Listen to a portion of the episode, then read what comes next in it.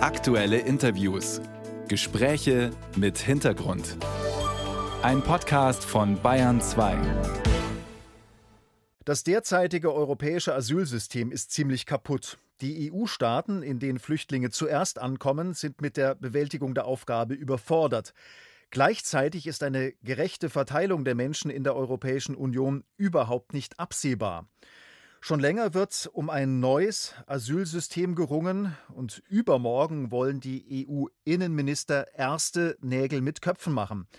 Kern der Reform sollen Asylvorprüfungen an den EU-Außengrenzen sein. Am Bayern 2 Telefon heute früh ist dazu Thorsten Frei, der parlamentarische Geschäftsführer der Unionsfraktion im Bundestag. Guten Morgen, Herr Frei.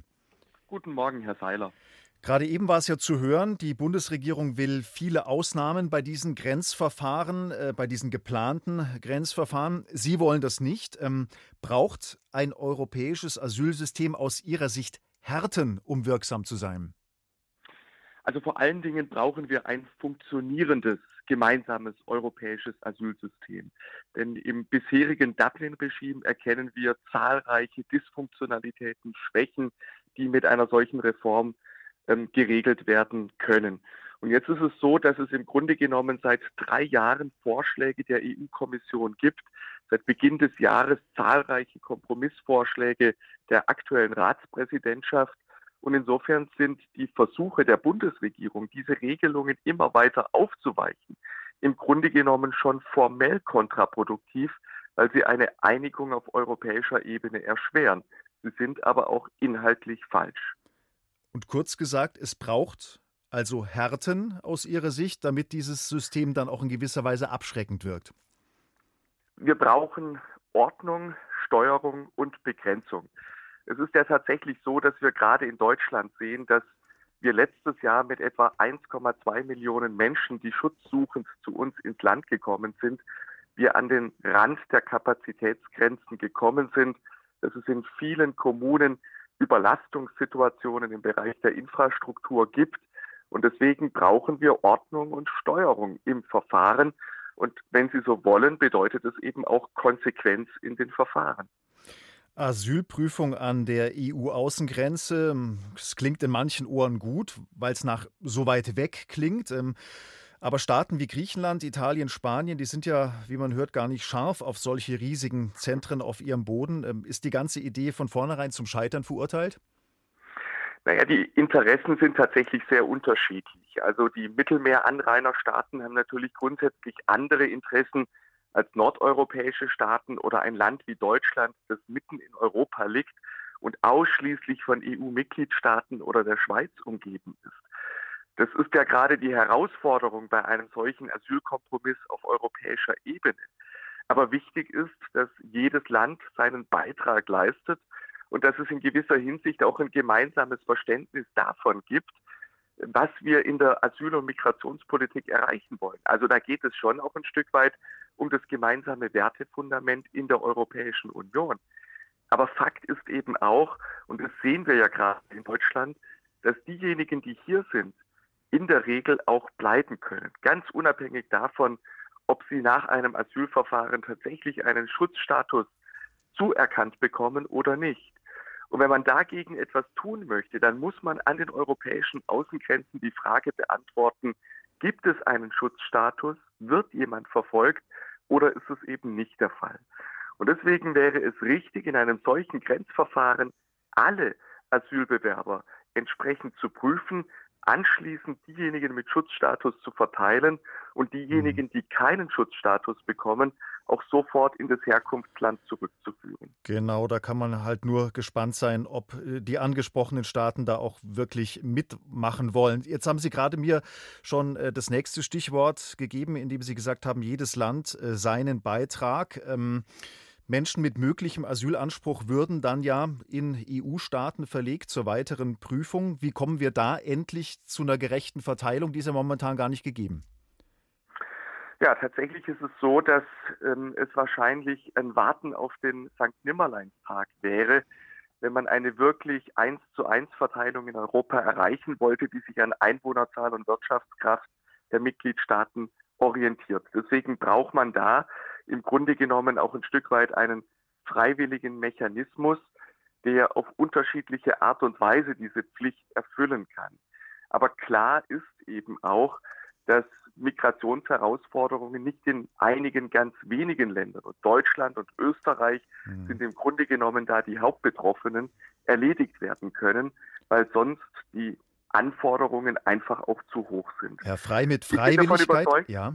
Ja, ich bin, ich bin davon überzeugt, ja. dass es am Ende nur dadurch geht, dass man eine klare Begrenzung derer, die nach Europa kommen, erreicht. Trotzdem, die, äh, kurz die Nachfrage, mit Freiwilligkeit ist mir nicht gar so weit gekommen bisher. Äh, sollte es nicht auch Sanktionen geben äh, gegen EU-Staaten, zum Beispiel wie Ungarn und andere im östlichen Europa, die sich eben der Solidarität bei der Verteilung komplett verweigern, muss man ja sagen?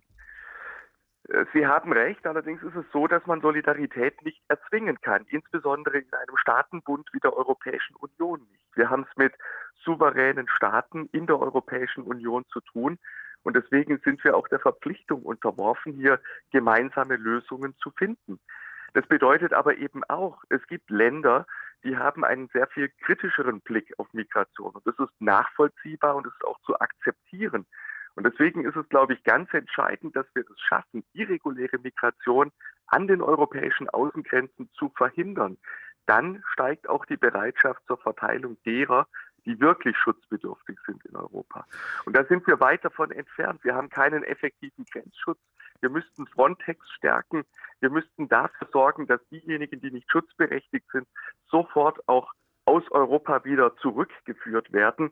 Und da haben wir enorme Defizite. Deswegen muss es aus meiner Sicht auch der erste Schritt einer solchen Reform. Bei äh, Grenzschutz reden wir mal über unsere Grenzen auch. Äh, sollte denn Deutschland, wenn die Zahl der Flüchtlinge weiter steigt, die Grenzen dicht machen äh, bzw. dauerhafte Grenzkontrollen wieder einführen?